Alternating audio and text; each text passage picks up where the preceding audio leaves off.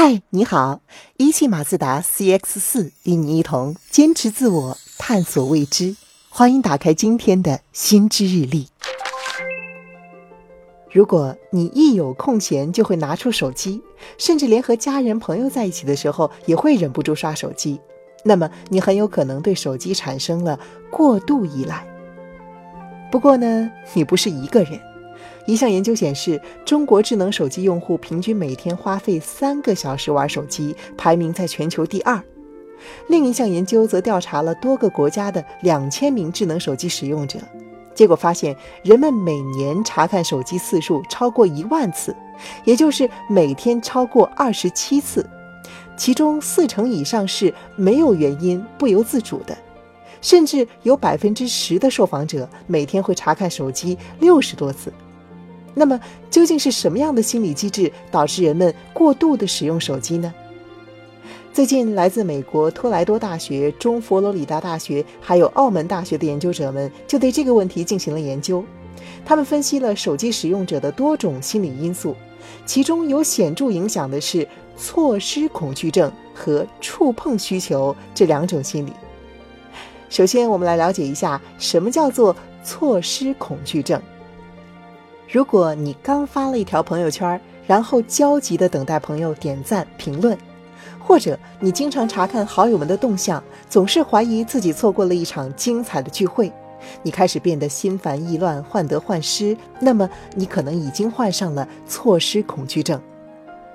错失恐惧症也称为是局外人困境，是指人们总在担忧自己错过别人正在经历的美好事情，或是错过别人分享的好的观点。这种担心就产生了一种焦虑心理，具体表现就是无法拒绝邀约，并且要时刻去了解别人在做什么，别人在关注什么，别人在经历什么。这项研究发现，这种错失恐惧的心理与人们对手机的依赖程度是显著正相关的。也就是说，一个人越是害怕跟不上社会的节奏，就会越严重的依赖手机。然后就越有可能产生负面的后果，比如造成情绪波动、扰乱正常生活、破坏人际关系等等。同时，一个人的错失恐惧程度越严重，他在现实生活中对自我能力和人际交往的满意度也就越低。其实，错失恐惧并不是智能手机时代的产物，它早就存在。这个词是美国女作家 Annie Stammer 发明的，那会儿还没有智能手机呢。问题是，智能手机和社交媒体把这种恐惧放大了。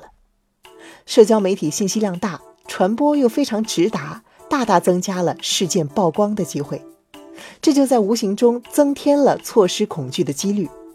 当人们被这种错过了一个世纪的恐惧感控制，就又会转到社交媒体上去寻找安慰，这样就形成了一个手机上瘾的恶性循环。好了，说完错失恐惧症。我们再来了解一下另一种心理特征，也就是触碰需求。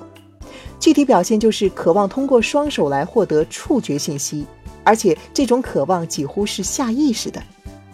简单来说，就是经常希望手上能够把玩点什么，双手不想闲着。有点类似有的人喜欢吃零食，不是因为饿，只是不想嘴巴闲着。其实触碰需求这东西也是由来已久。你可以看到很多人盘个核桃、搓个葫芦之类的，就是为了满足触碰需求。好了，现在研究者们发现，人们的触碰需求与他们对手机的依赖程度显著正相关。也就是说，那些触碰需求更强烈的人更容易依赖手机，他们会更频繁地使用手机。那么，我们的问题是，过度依赖手机到底有没有坏处呢？会不会影响我们的心理健康呢？研究者们发现，答案并不简单。总的来说，会过度依赖手机确实会让人出现焦虑、抑郁等负面情绪，但这种影响并不是直接的、简单的作用，而是中间还有很多其他因素。比如，如果一个人有比较好的情绪控制能力，自我认知也比较清楚，或者用手机仅仅是为了满足自己的触碰需求。